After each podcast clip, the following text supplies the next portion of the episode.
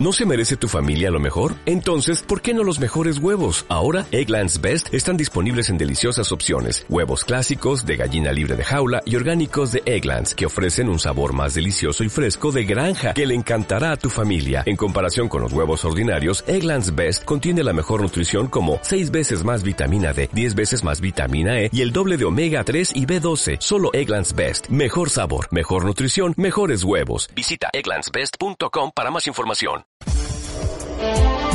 Informativo semanal.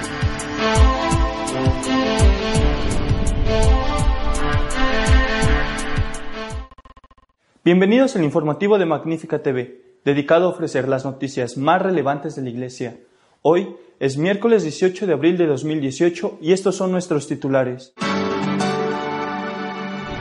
Gaudete et exultate es el nombre de la exhortación apostólica que el Papa Francisco acaba de publicar sobre la santidad. El Papa ha pedido perdón públicamente por los errores cometidos al juzgar los casos de pederastia que han tenido lugar en Chile y que afectan a eclesiásticos. Emmanuel Macron, presidente de Francia, ha extendido la mano a los católicos de ese país para acabar con el habitual clima de agresividad que se vive contra la Iglesia. Se ha publicado la exhortación apostólica Gaudete et Exultate del Papa Francisco sobre el llamado a la santidad en el mundo actual, la tercera de su pontificado. Entre otras cosas, el Santo Padre advierte de dos grandes peligros de nuestra época, que son en sí mismo muy antiguos, la herejía del neoticismo y la del pelagianismo. La santidad de una persona se mide con su caridad, no con la acumulación de datos ortodoxos que tenga, dice el Papa. Dedica bastante espacio contra los gnósticos, intelectuales que intentan tener atado a Jesús y el Evangelio, con sus construcciones teológicas. Gnósticos son los que creen que con sus explicaciones ellos pueden hacer perfectamente comprensible toda la fe y todo el Evangelio. Absolutizan sus propias teorías y obligan a los demás a someterse a los razonamientos que ellos usan. Una cosa es un sano y humilde uso de razón para reflexionar sobre la enseñanza teológica y moral del Evangelio. Otra es pretender reducir la enseñanza de Jesús a una lógica fría y dura que busca dominarlo todo. El Papa Francisco insiste contra el gnosticismo. Es una de las peores ideologías, ya que, al mismo tiempo, exalta indebidamente el conocimiento o una determinada experiencia. Considera que su propia visión de la realidad es la perfección. El gnoticismo dice, por su propia naturaleza quiere domesticar el misterio, tanto el misterio de Dios y de su gracia como el misterio de la vida de los demás.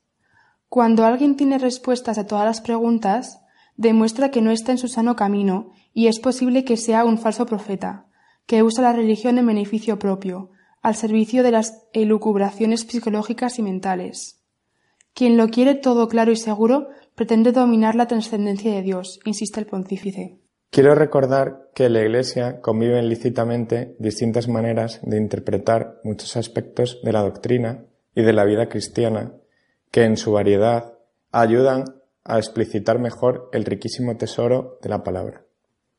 Es verdad que a quienes sueñan con una doctrina monolítica, defendida por todos sin matices, esto puede parecerles una imperfecta dispersión. Explica. Si los gnósticos insisten en la teoría, los pelagianos insisten en la práctica, o al menos en algunas prácticas. Los que responden a esta mentalidad pelagiana o semipelagiana, aunque hablen de la gracia de Dios con discursos edulcorados, en el fondo solo confían en sus propias fuerzas y se sienten superiores a otros por cumplir determinadas normas o por ser inquebrantablemente fieles a cierto estilo católico, explica. Cuando algunos de ellos se dirigen a los débiles diciéndoles que todo se puede con la gracia de Dios, en el fondo suelen transmitir la idea de que todo se puede con la voluntad, como si ella fuera algo puro, perfecto, omnipotente, a lo que se añade la gracia.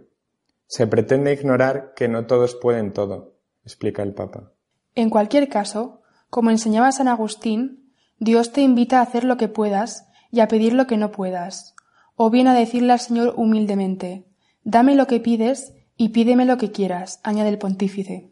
Para el Papa, un ejemplo de este pelagianismo se da en algunos grupos o movimientos, Esto ocurre cuando algunos grupos cristianos dan excesiva importancia al cumplimiento de determinadas normas propias, costumbres o estilos. De esta manera se suele reducir y encorsetar el Evangelio, quitándole su sencillez cautivante y su sal. Esto afecta a grupos, movimientos y comunidades, y es lo que explica por qué tantas veces comienzan con una intensa vida en el espíritu, pero luego terminan fosilizados o corruptos. Por último, el Papa propone las bienaventuranzas como modelo seguro para avanzar hacia la santidad. Una santidad que, sin despreciar la oración, debe llevarse a cabo en la vida activa, sobre todo en el ejercicio de la caridad, incluyendo en ella la ayuda a los inmigrantes.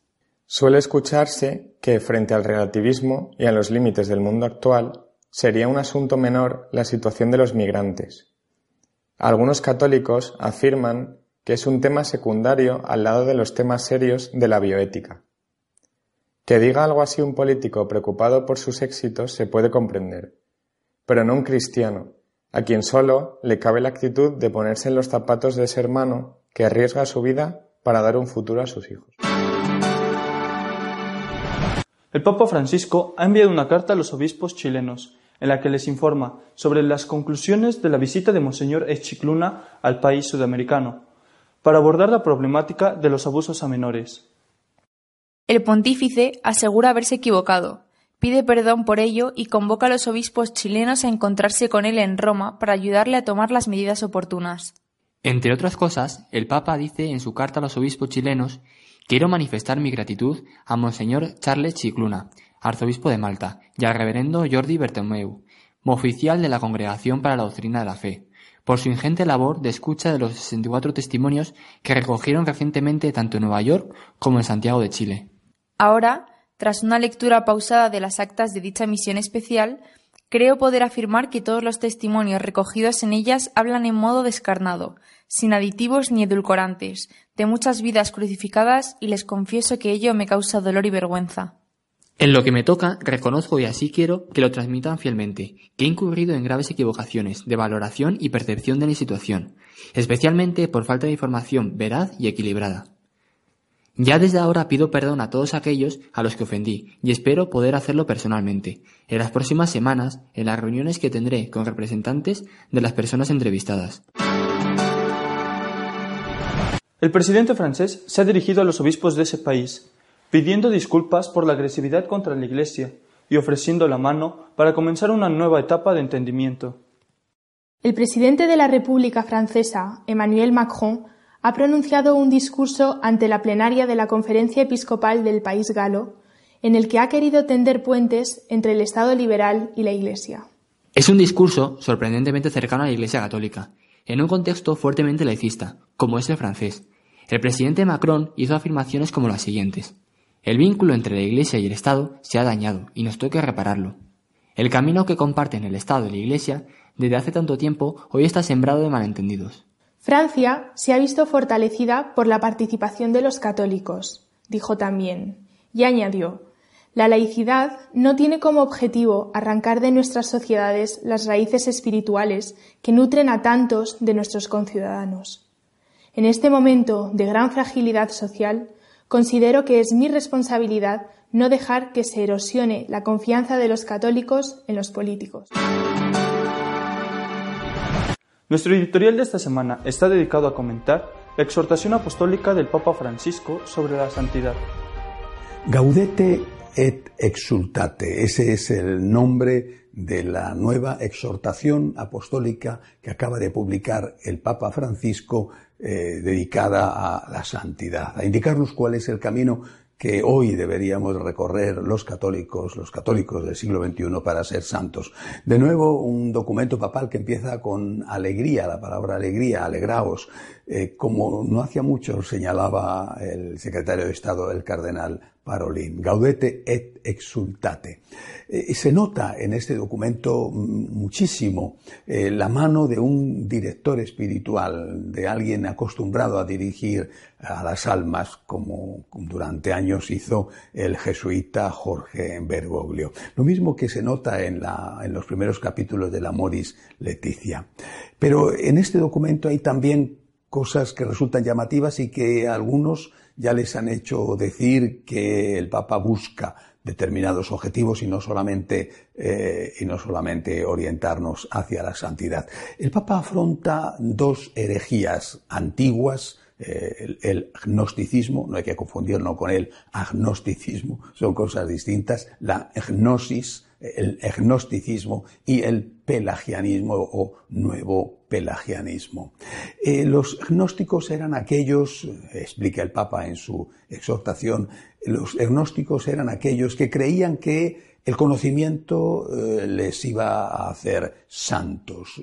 bastaba con saber para ser santos, mientras que los pelagianos eran aquellos que consideraban que se ganaban el cielo con sus propias fuerzas y que no necesitaban ni la gracia de Dios ni tampoco necesitaban la sangre derramada de Jesucristo. Contra estos mm, es los contra los que arremete el Papa, critica el Papa, entre otras cosas, porque considera que siguen estando presentes hoy en día. Tiene para ellos eh, frases realmente difíciles y duras. Por ejemplo, de los gnósticos dice, cuando alguien tiene respuestas a todas las preguntas, demuestra que no está en un sano camino. Una dura acusación. Quien lo quiere todo claro y seguro pretende dominar la trascendencia de Dios. Otra dura acusación. Eh, añade, quiero recordar que en la Iglesia conviven lícitamente distintas maneras de interpretar la palabra de Dios, lo cual es verdad.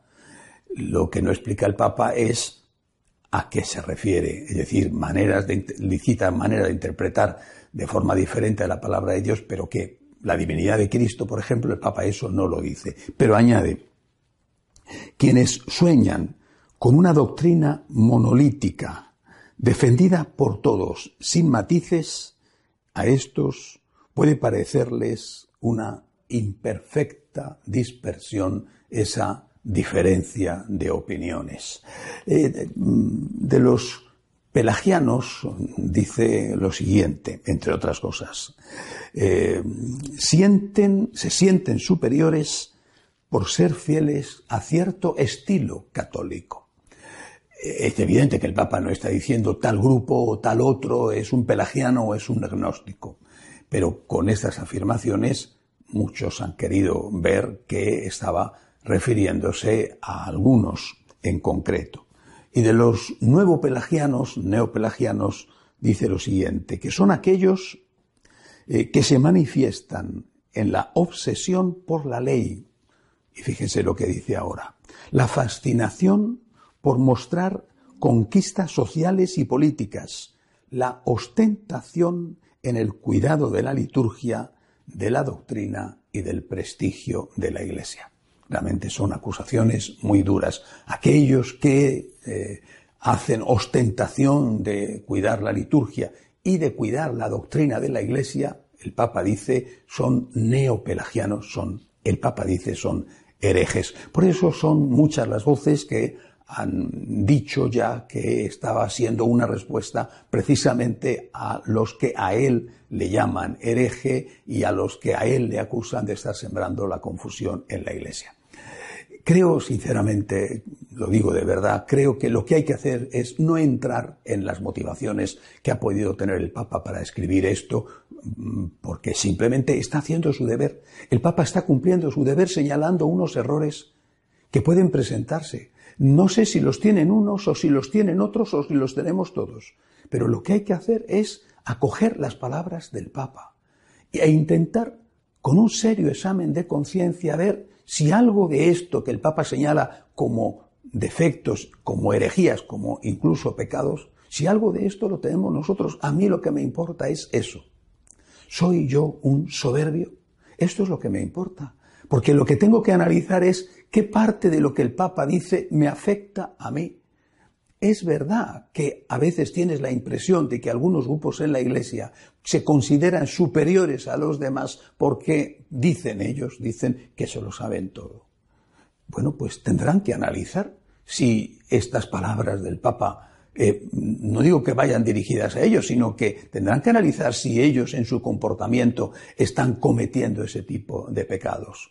Y también es cierto lo contrario, es cierto que hay algunos que porque hacen, eh, llevan a cabo un compromiso por los pobres, que muchas veces es de boquilla, eh, han hecho la opción por los pobres y ya se consideran santos y perfectos. Es decir, unos pueden tener un peligro de cometer soberbia porque defienden la doctrina o defienden eh, la liturgia y otros pueden cometer tener ese mismo peligro de cometer soberbia porque están haciendo la opción por los pobres. Todos tenemos que acoger las palabras del Papa como palabras que nos vienen del Señor y analizar hacer examen de conciencia sobre nuestro comportamiento.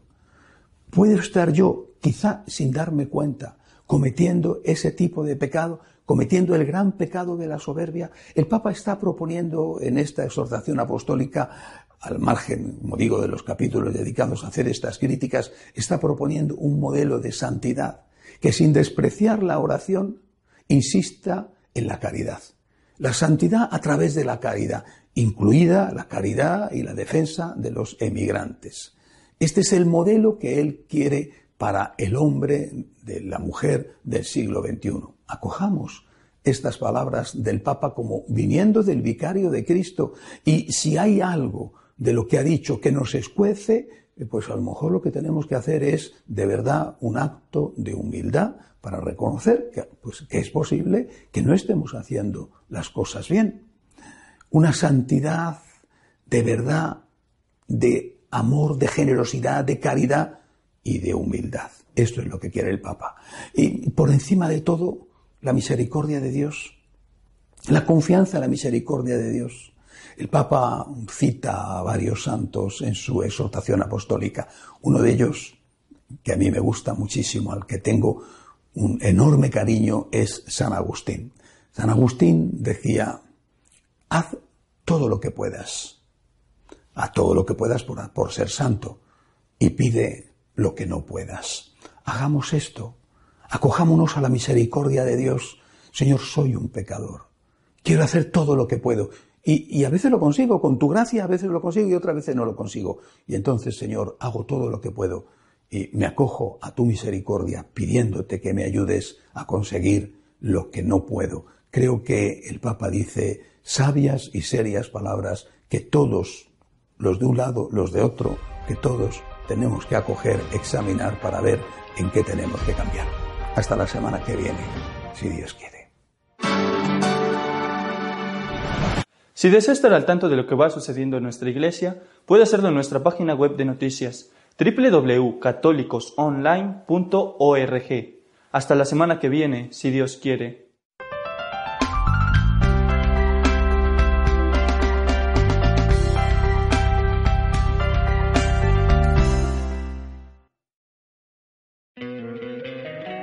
encantaría tener 100 dólares extra en tu bolsillo?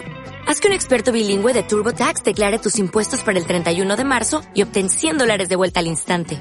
Porque no importa cuáles hayan sido tus logros del año pasado, TurboTax hace que cuenten. Obtén 100 dólares de vuelta y tus impuestos con 100% de precisión. Solo con Intuit TurboTax. Debes declarar para el 31 de marzo. Crédito solo aplicable al costo de la presentación federal con TurboTax Full Service. Oferta sujeta a cambios o cancelación en cualquier momento.